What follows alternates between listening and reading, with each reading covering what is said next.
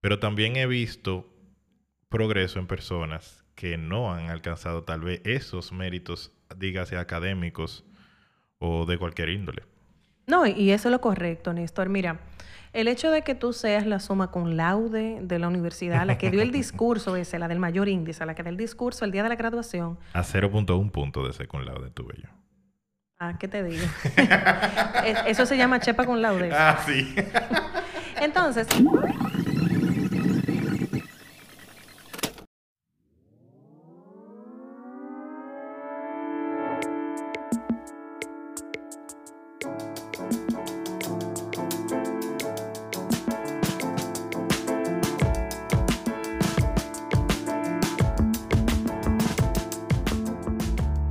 ¿Cómo están seres de luz? Bienvenidos al portal del pensamiento, un lugar donde nuestro sí es sí y nuestro no, por supuesto que es no, y un no bien rotundo, así, no. Yo soy Néstor, su host habitual, y estoy aquí con una persona que me ha enseñado muchas cosas. Yo siempre traigo gente que me ha enseñado muchas cosas, aunque esa gente no sabe que me ha enseñado muchas cosas y ella es licenciada en mercadeo. Mercadeo, ¿verdad? Mercadeo. En mercadeo. Magíster en recursos humanos y actualmente reclutadora en una empresa muy prestigiosa de nuestro país. Ella es nada más y nada menos que Jessica Rosario. Gracias Jessica por uh, estar aquí, aquí con nosotros. ¿Cómo estás Jessica? Genial. Nítido. Todo cool. Dispuesta a hablar muchísimo. Ah, qué bueno, qué bueno. Mira, Jessica, yo quería hablar de un tema contigo que me parece muy importante que lo tratemos en esta sociedad que estamos viviendo con esta pandemia que está actual ¿verdad? Eh, en, el, en el país. Y en el mundo. Y en el mundo, pero más en el país que donde vivimos, ¿verdad? Y donde nos impacta. Exactamente. Pero yo quiero que, hable, que el punto que mucha gente se comenta. Yo tengo muchos amigos que quieren emprender. Yo tengo muchos amigos que me preguntan. Incluso eh, la semana pasada uno de ellos me, me mandó un, un, link de YouTube y me dijo, mira, eh, yo, yo voy a estar subiendo eso, ya tú sabes eh, apóyame, dame un par de tips. Y yo, bueno, manito, yo no tengo nada en YouTube, así que yo no te puedo apoyar mucho, pero vamos, vamos a ver, yo te voy a dar mi, mi view, ¿verdad? Y te voy a dar mi suscripción y mi like y todo lo que conlleva. Entonces, de ahí me surge una pregunta. ¿Necesito yo para poder hacer ese, ese emprendimiento que se dice? Yo realmente nunca he sabido cómo. Exactamente. Para tú lanzarte profesionalmente o individualmente. Exactamente. Eh, a lo que nos referimos con, con emprendimiento. Exactamente. Necesito yo una preparación.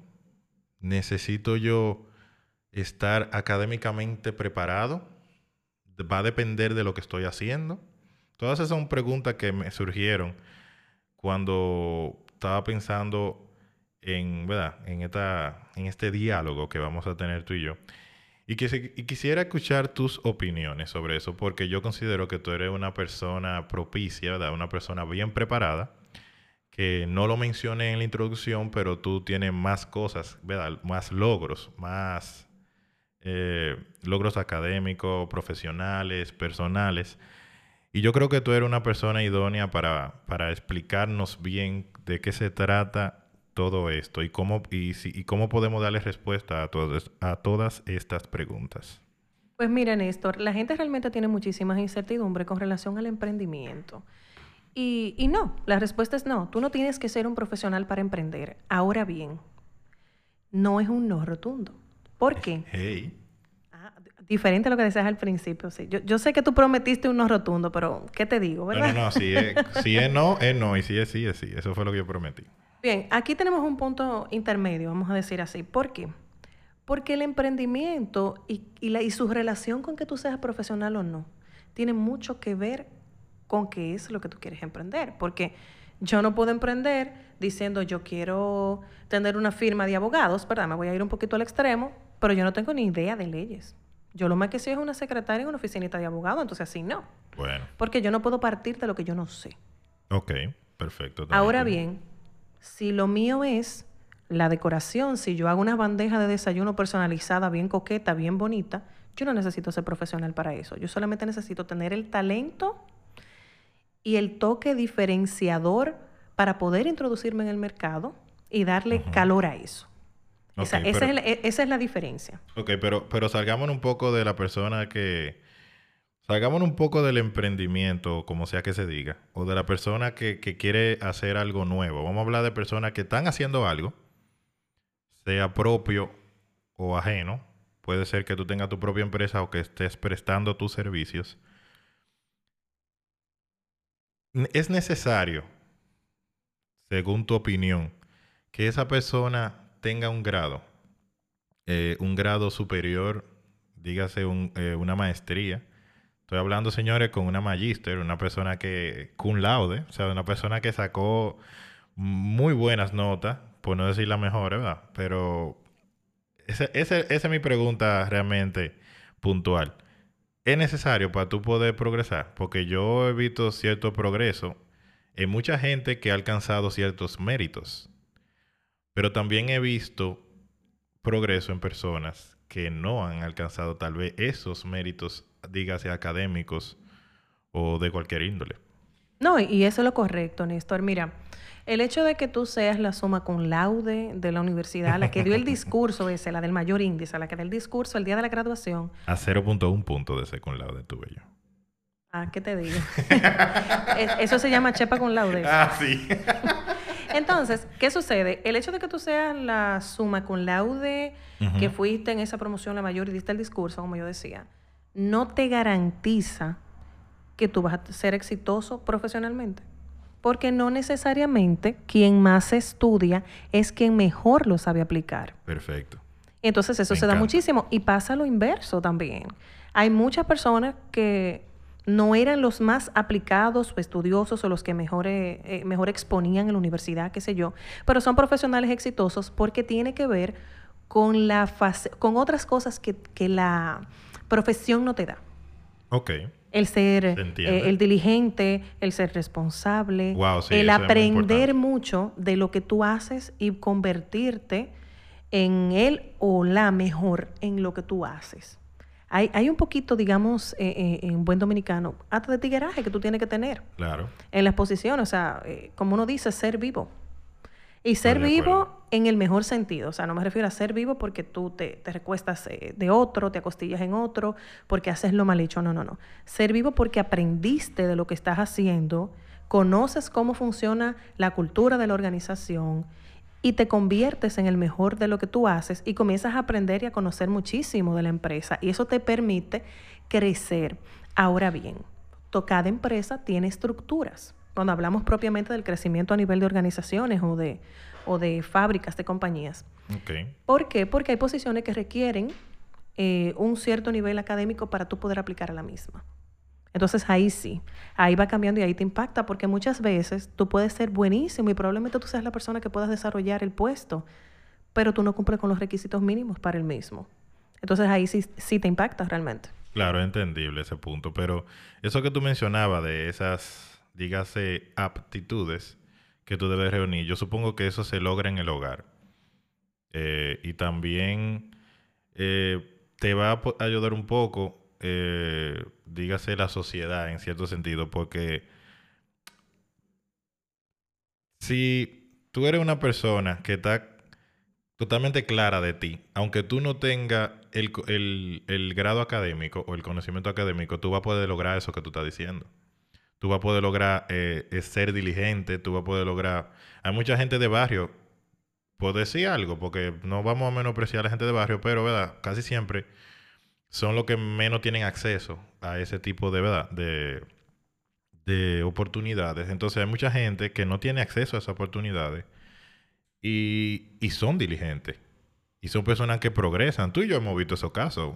O sea, nosotros trabajamos ah, juntos. hay muchísima gente en la, en la sociedad actual que no necesariamente, primero, no necesariamente es profesional y logra ser muy bueno en algo. Yo conozco personas que comenzaron, eh, ¿qué te digo? Como mensajero Ay, ay. Que comienzan tengo- como mensajero y terminan siendo el gerente de un Yo banco. tengo porque, una gente. porque Ey, pero tú deciden- describiste. Cuando viene a ver el, eh, es aquí en cuando viene a ver el sí, mismo. el mismo. Ey, tú describiste a mi ídolo. Yo necesito traerlo a él aquí. Yo, oye, lo necesito aquí ese, y te voy a traer a ti cuando él venga. Es genial. Oye, esa persona es, yo no, yo, tú, tú conoces la historia, ¿verdad? Tú la conoces porque la acabas de decir. Bueno, yo conozco una parte, Ya, ¿verdad? ey, no, pero mira, ese pana entró como, él era colmadero. Ah, bueno, tú lo conoces mejor que yo. Él era colmadero. Y ahora él es gerente de un banco. Entonces, y él vino, ahí a, y él vino a estudiar después de estar en el banco.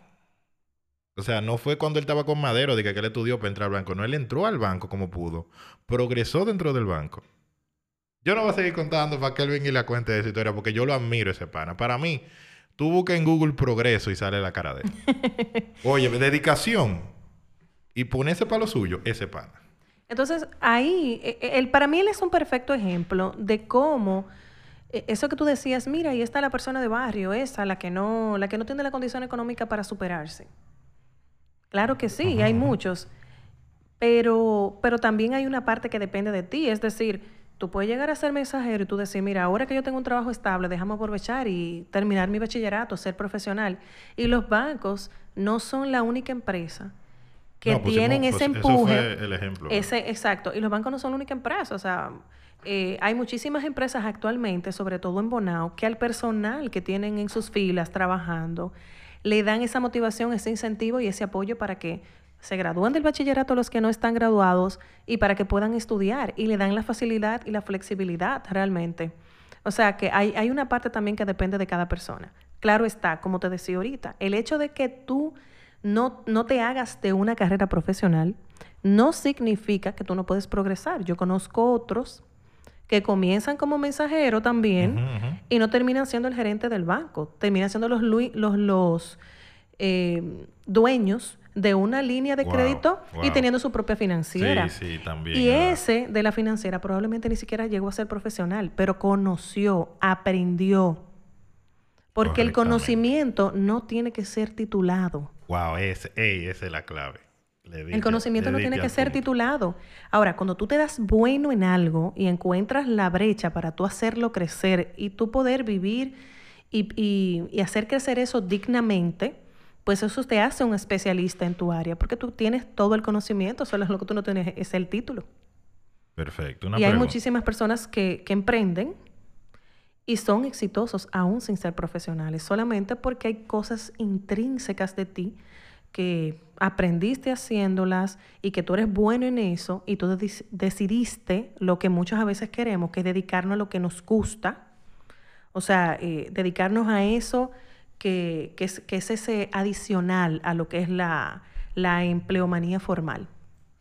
Perfectamente. Una pregunta. Tú. El progreso es bueno. Claro que el progreso es bueno. Nítido. Y tú, de 10 años para acá, ¿tú consideras que tú has progresado? En el, Sí. en el ámbito que tú prefieras, ¿no? O sea, no me, no me importa el ámbito. Progreso en general. Yo entiendo que sí. Cuando tú, yo te dije, lo- uno siente el progreso, primero, uno como dominicano tiende a medirlo primero, el progreso es tener cuarto. eso, eso te diría cualquier sí. dominicano. No, eso es parte del y progreso. tú dices, no, es que yo no estoy progresando porque tú entiendes que tú no estás ganando, tú no estás ganando más, que Porque tú no estás mucho tiempo ganando generando más mismo. dinero o tienes mucho tiempo ganando lo mismo. Entonces tú entiendes que tú, no- que tú estás estancado en ese punto.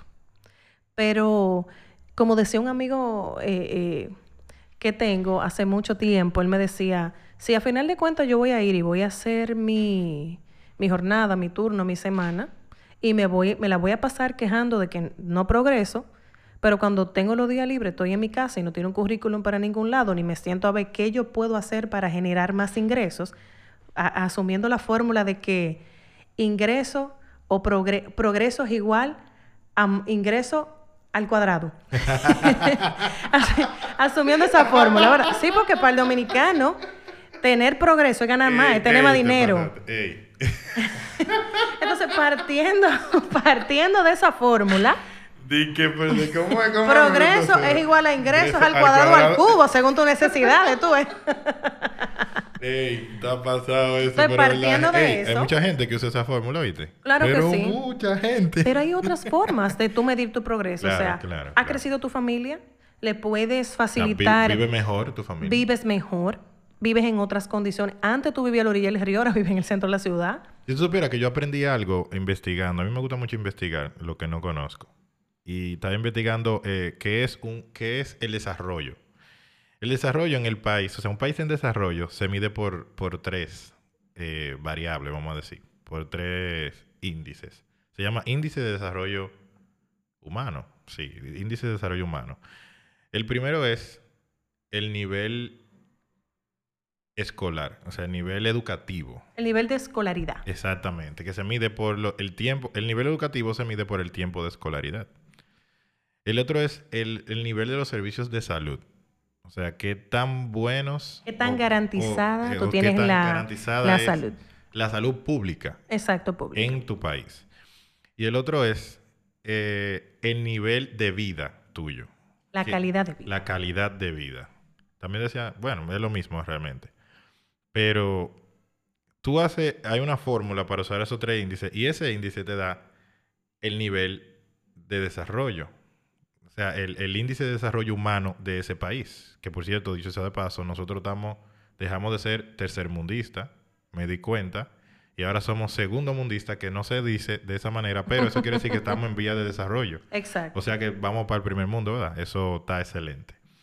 Me sorprendió muchísimo. No es por ser poco patriota, pero yo pensaba que éramos tercermundistas. Entonces, estamos ahí pegaditos en empate con Santa Lucía, según el reporte de 2019. Entonces, son buenos datos para que la gente lo tenga. Pero, yo digo que eso también se debe aplicar a uno, para uno poder medir el progreso, el, el- el- el desarrollo. No sé cómo, no sé si tú estás de acuerdo, pero si tú tienes una mejor calidad de vida, si, tus, independientemente de que tus ingresos sean mejores o no, si tú tienes una mejor calidad de vida, si la educación que tú le puedes brindar a tus hijos o a ti mismo como persona es mejor, el nivel de educación, si tú puedes hacer una maestría o si tus hijos pueden ir a buenas universidades, y si tú puedes eh, eh, garantizarle a tu familia y a ti un buen nivel de salud, de sistema de salud propio tuyo, ¿verdad? tú no controlas lo que hay en el, en el, en el ambiente, pero pero tú poder tú garantizar, yo creo que eso basta para tú poder, que para tú poder decir que, que tienes un desarrollo o que has progresado, entiendo yo. Es correcto. Eh, nosotros podemos formularlo eh, de diferentes formas o medirlo de diferentes formas porque, por ejemplo, si tú comenzaste trabajando y tú lo que tenías en ese momento era una bicicleta, una pasola, y ya tú lograste no andar con tus tres muchachos más tú, montado los cuatro en una pasola, mojándose, arriesgándose, una serie de cosas, y ya tú por lo menos pudiste conseguir un carrito digno, tú estás sintiendo el progreso. Porque como te dije, el dominicano lo ve desde una perspectiva monetaria. ¿Qué, qué más tengo? ¿Qué más produzco? ¿Qué más puedo comprar? ¿Qué más puedo conseguir? Y lo mide muy físico. Pero existe el valor no monetario Estamos que te dan los trabajos, que te da, que te puedes dar tú mismo en, en- en tu propia empresa. Em, ¿Por qué? Porque ese valor no monetario es lo que te lleva a esos índices que tú mencionabas anteriormente. Tengo un buen seguro.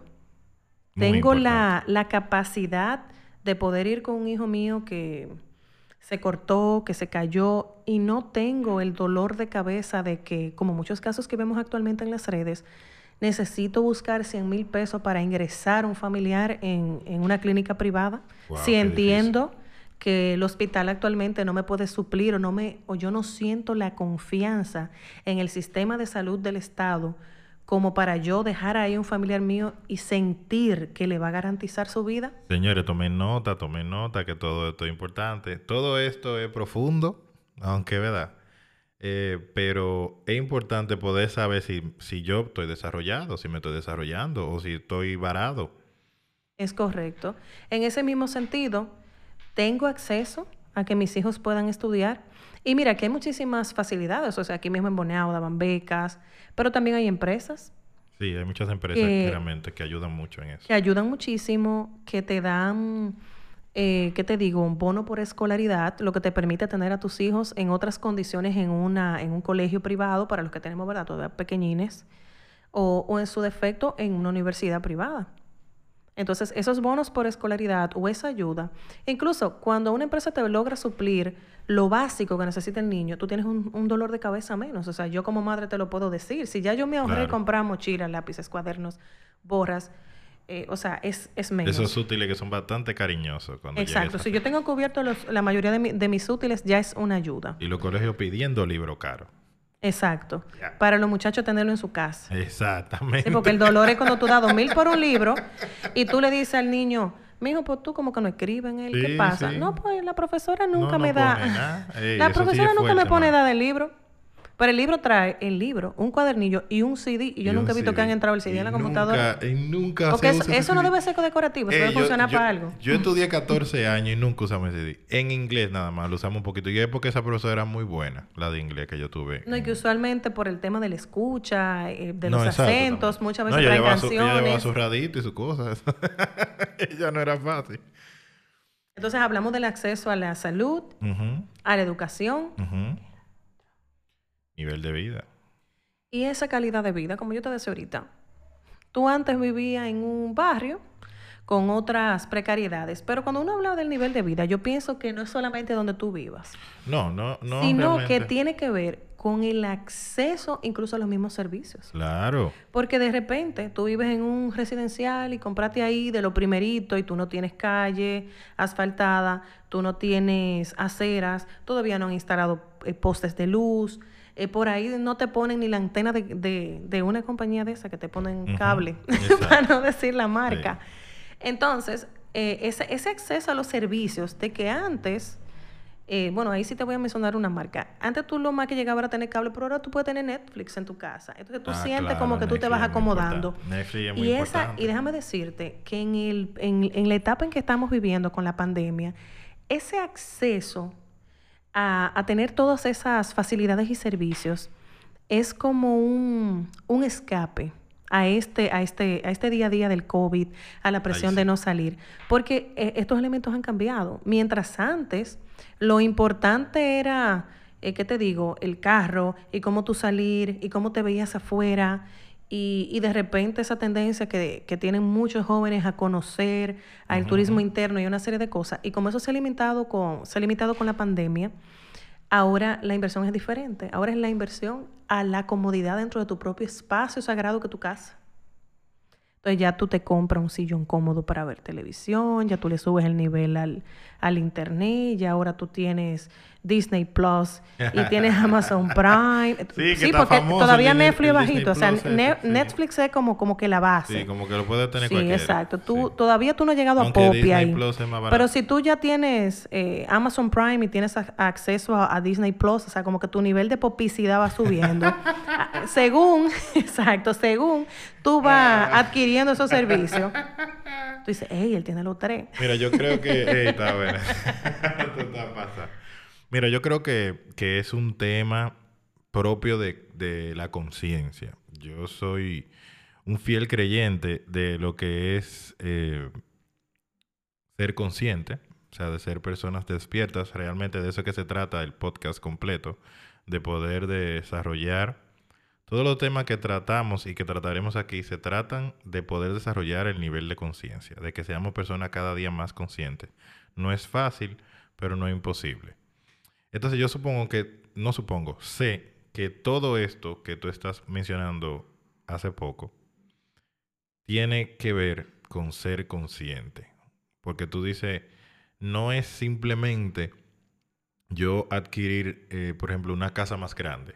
O sea, eh, cuando decimos calidad de vida o nivel de vida, no estamos hablando de que usted agarre y, y ganaba 100 pesos y ahora, y usted pagaba 30 de casa, que ahora usted gana, eh, vamos a poner 150 y va a pagar 110 de, y se va a buscar una casa que es 110 de casa, porque usted está pagando casi un 80% de su sueldo en casa, o sea, esa no es la idea. Eso no es ser consciente, porque entonces usted le está restando, eso no es calidad de vida tampoco, porque usted le está restando otras cosas que también son importantes a su familia, a sus hijos. Y si usted vive solo, a usted mismo se la está restando.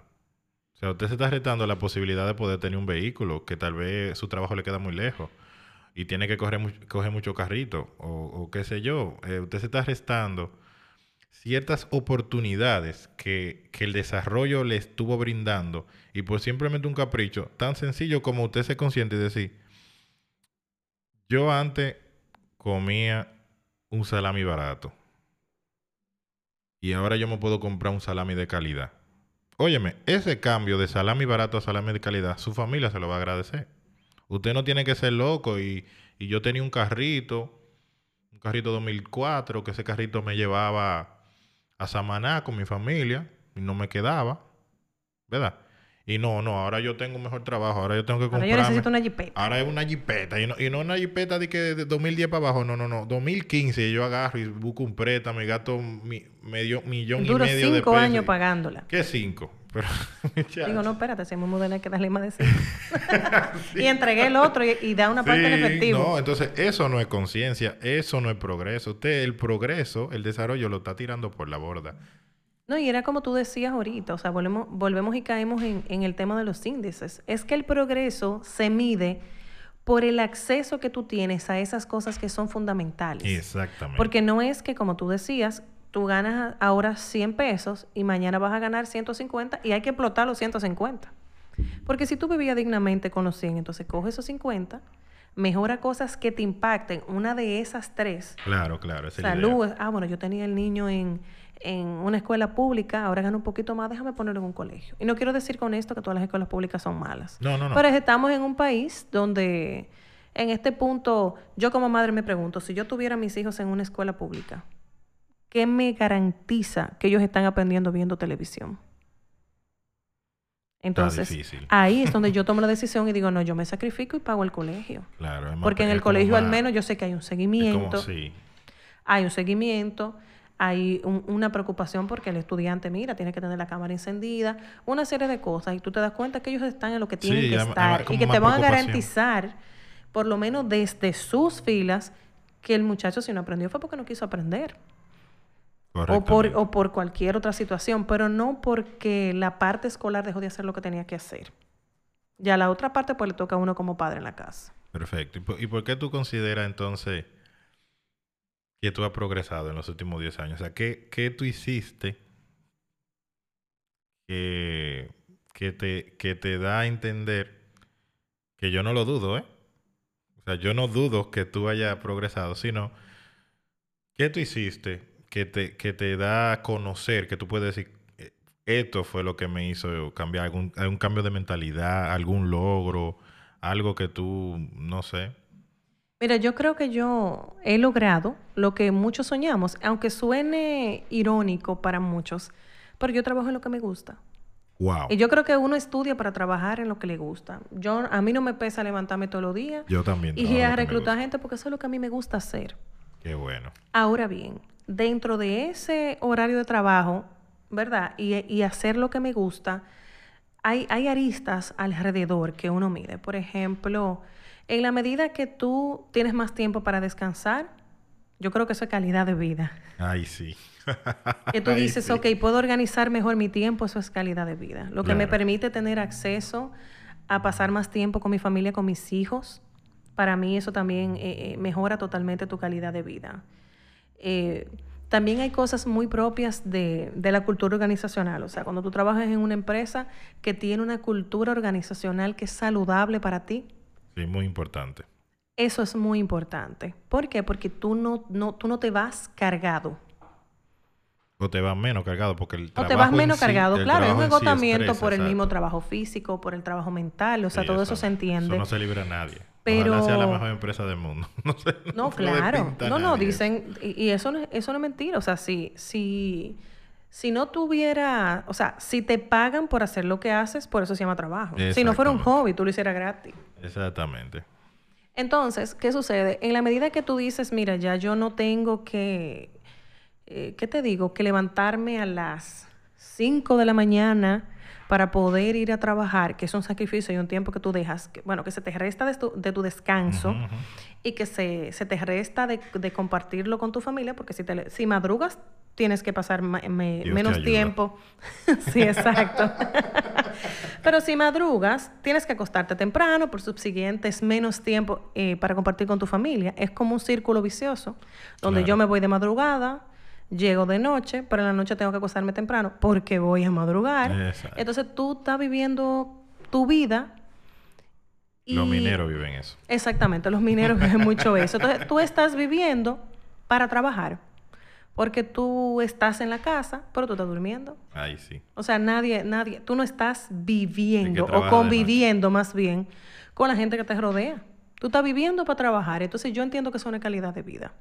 Entonces, en ese mismo sentido, cuando tú dices, ya o- yo antes me levantaba y tenía que coger, cuando estaba lloviendo, mojarme hasta esperar que pasara la guagua y, y- y, bueno, a mí me llegó a pasar que pasaba que pasaban carros, que pasaban motores, que me llegaron a mojar el- el- la ropa de la empresa o la ropa de ir a trabajar y yo tener entonces que volver para atrás, que si la guagua pasaba tenía que buscar la forma de llegar en un taxi.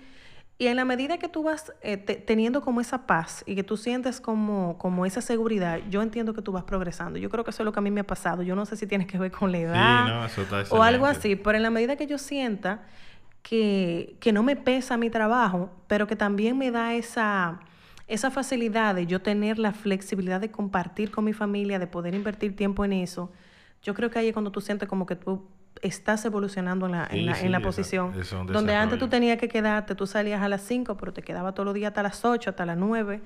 Y, y- y tiene mucho que ver con tú desarrollar el puesto también.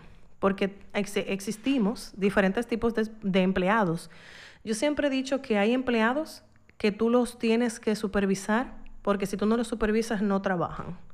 Hay empleados con autogestión y hay empleados proactivos. El, el de autogestión, él hace todo solo, tú no tienes que supervisarlo. Ok. Y tú tienes un proactivo que él se va más allá. Yo hago mi trabajo, pero trato de hacerlo eficiente. De manera que yo pueda hacer más en menos tiempo y ser mejor. Y eso hace que el puesto evolucione. Estamos de acuerdo. Y eso te va a garantizar como cierta tranquilidad, eficiencia y agilidad en tu trabajo. Ok, perfecto, me gustó. Realmente. Sí, yo, yo también siento que he progresado. Yo también siento que eh, no voy a poner tan lejos, ¿verdad? Vamos a ponerlo los últimos cinco años. Mi vida ha dado un giro bastante grande, he aprendido mucho. Tengo... Yo creo que tiene mucho que ver con eso también. Cuando Sí. tú sientes que tú sabes de lo que haces. Exactamente. Que, que- que No, tú tienes que- ahí la, la posición agarrada, que, que no, te, no hay una pregunta fuera de base. Mira, que no somos perfectos y no lo sabemos todo. Y la vida y la vida profesional evoluciona constantemente. Claro. Pero, pero cuando tú te sientes en capacidad de decir, sí, yo, eh, yo soy reclutadora, como es en mi caso, y me puede, y puedo hablar con propiedad del tema, tú, tú te has desarrollado profesionalmente en eso que tú estás ejerciendo. Claro que sí. Mira, yo soy prevencionista y lo puedo decir a boca llena. Eh, y he aprendido, yo tengo tres años siendo eh, prevencionista, tal vez no ap- aparente mucho, pero para mí está excelente. Yo me siento muy bien con todo lo que he aprendido y agradezco a todo aquel que ha pasado por mi carrera profesional y me ha dejado un granito de arena. Realmente le tengo un fuerte agradecimiento a todas esas personas que han aportado algo, sean o no de la misma, ¿verdad? De la misma carrera o de o del mismo tema laboral. Pero sí he, sí he aprendido muchas cosas acerca de esto. Yo hace tres años no, no sabía, o sea, no sabía nada. Hace tres años yo no podría decirte lo que te estoy diciendo ahora porque ni, no tenía idea de lo que era eh, la prevención de riesgos, no tenía idea de lo que era la seguridad industrial, ni la salud ocupacional, ni nada por el estilo. Pero en estos tres años yo me siento muy capacitado y todo eso es gracias, ¿verdad? A la empresa en la que estoy laborando ahora, a las personas que han pasado por, por, ¿verdad? por mí y a mí, a que yo me, me he dispuesto a eso, a aprender, a que yo me he propuesto llegar más lejos, a que yo siempre he tenido eh, como norte el poder alcanzar ciertas metas o poder cumplir ciertos requisitos que yo mismo me, me, me impongo, por así decirlo. Entonces yo, yo comparto mucho tu moción, tu porque yo creo que ese es el mayor progreso que una persona, no el mayor, pero uno de los, es un muy buen progreso, el, el hecho de que tú desarrolles tanto lo que tú haces que te guste. Y que tú puedas levantarte todos los días diciendo, yo quiero hacer lo que estoy haciendo porque me gusta. Y Eso- como te eso- decía, y con la propiedad para poder hablar sobre eso. Claro, claro. y el idea. conocimiento de eso. Va a parecer un poquito, eh, quizás lo que te voy a decir, un poquito diferente, en el sentido de que, de que hay otra forma también, donde tú mides lo que tú has evolucionado profesionalmente. Y aunque pareciera que te voy a hablar del reconocimiento, no me refiero al reconocimiento de que, ah, mira, te vamos a aplaudir lo que hiciste, o te vamos a dar tal premio, o te vamos a hacer eh, el empleado del mes, del año, como se use en, en las diferentes empresas, sino en esa confianza que, que los profesionales alrededor tuyo desarrollan en tu trabajo. Wow.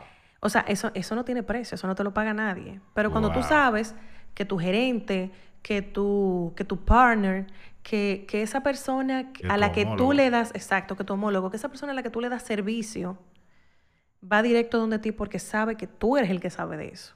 Wow. qué- o porque tiene bien. esa, esa seguridad y te la proyecta en que tú, lo, tú vas a entregar, eh, tú le vas a dar una respuesta segura y de calidad o vas a entregar un trabajo de calidad. Muy bien, muy bien. Yo te iba a hacer una última pregunta ahora, pero ahora considero que no es necesaria después de eso que tú dijiste ahí. Oye, le pusiste la, la cerecita la malteada. así, tap, lo- ya no hay más nada que decir. Pero, ¿verdad? Vamos a hacerla como quieras. Que, brevemente, ¿qué tú, tú podrías, tú como persona preparada y- y desarrollada en cierto sentido, no físicamente, ¿verdad? Pero, ¿qué tú podrías aconsejarle a alguien que, que intenta y que no tal vez no encuentra cómo lograr o cómo empezar? En el caso del que no ha empezado, cómo empezar y en el caso de los que van ya en camino, cómo mantenerse, ¿verdad? En ese pro- pro- progreso, ese desarrollo que, que es eterno. Mira, yo lo primero que yo pienso es que nosotros tenemos que satisfacer la- las necesidades que tenemos. No sé, no sé si tú has escuchado un poquito sobre la pirámide de las necesidades de Maslow. Me encanta. Se supone que la pirámide de las necesidades de Maslow te habla sobre tu primero. La, la primera línea es tú suplir tus necesidades básicas, las más intrínsecas, esas con las que tú no puedes... Me mataste con esa, ya. Exacto. Esas de las que tú no puedes prescindir. O sea, tú dirías, pero es que eso no es ni una necesidad, porque que eso, sin eso me muero. O sea, estamos hablando de, de esa necesidad de comer, del sueño. Vienen luego entonces las necesidades de afiliación, de que tú necesitas compañía. El ser humano necesita compañía. Claro, claro. El ser humano necesita eh, ser sociable por naturaleza. Entonces, asimismo, vamos subiendo de escalón en escalón y vienen las necesidades entonces de preparación, las profesionales, donde tú necesitas ese reconocimiento. Entonces, en la medida que nosotros vamos cubriendo esos diferentes niveles de necesidades, y una cosa muy importante, y, y- y hacemos una retroinspección de nosotros mismos y entendemos lo que realmente significa una necesidad. Porque tener un carro no es una necesidad. Tener Netflix no es una necesidad. No, exactamente. Pero también muchas veces tenemos nuestros trabajos y no valoramos las cosas que tenemos cubierta producto de eso. O no, no reconocemos a todo lo que tenemos acceso producto de los ingresos que tenemos, no importa dónde venga. Tú puedes ser, tú puedes de- ser, de repente, tus ingresos pueden venir de un colmado. De que tú tienes tu colmadito ahí en la marquesina de tu casa. Que me gustaría a mí tener así un colmadito, una vaina. Entonces, en la medida que aprendemos a reconocer cuáles son las cosas de, la que, de las que muchos otros no, no logran alcanzar, eh, de esas cosas que, que otros no tienen realmente forma de alcanzarlas, nosotros no solamente nos vamos a sentir más desarrollados, nos vamos a sentir más en progreso, sino también que a la vez vamos a ser felices. Wow. Y en ese sentido también hay una parte de, de esas necesidades, porque está la necesidad espiritual, o sea, cada quien con lo suyo. Hay creer en algo. Exacto, usted cree en algo. Porque yo digo que, que uno no puede estar aquí, estoy vivo y respiro sí. y voy al trabajo todos los días y duermo todos los días. Y eso como que no tiene, no trasciende, vamos a llamarlo así. Entonces, en la medida que tú tienes como todas esas, esas eh, pequeñas partes de un todo cubiertas y tú te sientes bien contigo mismo y tú eh, tienes esa capacidad de, de dar y de recibir de tu entorno y tratar de ver como esas pequeñas eh, cosas positivas que te da la vida. Y no quiero decir que la gente sea sobreoptimista, pero a veces nosotros tenemos muchas cosas positivas y bonitas a nuestro alrededor y nosotros no las reconocemos ni las valoramos hasta que no las tenemos. Ay, muchacha, yo tengo un tema enterito nada más de eso, pero no lo vamos a tratar ahora. Señores, ya ustedes escucharon a Jessica, una mujer muy preparada. Eh, no me puedo darle payo, la verdad, pero realmente. no, es que yo conozco tu background y, y tenemos un tiempo tratándote. Yo sé quién tú eres, no te preocupes. Yo sé lo que estoy diciendo. Ya ustedes escucharon. Eh, vamos a seguir todos estos consejos que ella nos dio. Es importante que sepamos, como dijo Jessica, voy a recalcar, reconocer eh, dónde estamos. Reconocer que puede ser que estemos desarrollándonos o que estemos progresando y que ni cuenta no estemos dando. No, y acuérdate una cosa, Néstor, que el que no sabe para dónde va, ya llegó. Ya llegó. Muy fuerte. Entonces prestemos atención a esto, seamos seres conscientes. Y vamos a hacernos todos una pregunta. ¿Estoy yo desarrollándome? ¿Estoy yo progresando? ¿Estoy yo dando de, mi, o sea, poniendo de mi parte para, para, para lograr este progreso? ¿Qué necesito para ese progreso? Ya le dimos las pautas de, de, cómo podrían medir una de las maneras de poder medir ese progreso. Y una vez usted tenga todas las respuestas a estas preguntas, planteese un plan de acción y manos a la obra. Vamos hacia adelante, vamos hacia el progreso, hacia el progreso con la frente en alto y siempre, siempre, siempre aceptando lo que viene hacia nosotros, dando gracias por lo que tenemos y manteniéndonos despiertos. Gracias, Jessica. Gracias a ti, Néstor. Espero estar aquí pronto. estarás, créeme, estarás. Gracias a todos por escucharnos. Sigan siendo seres de luz. Esto fue el portal del pensamiento.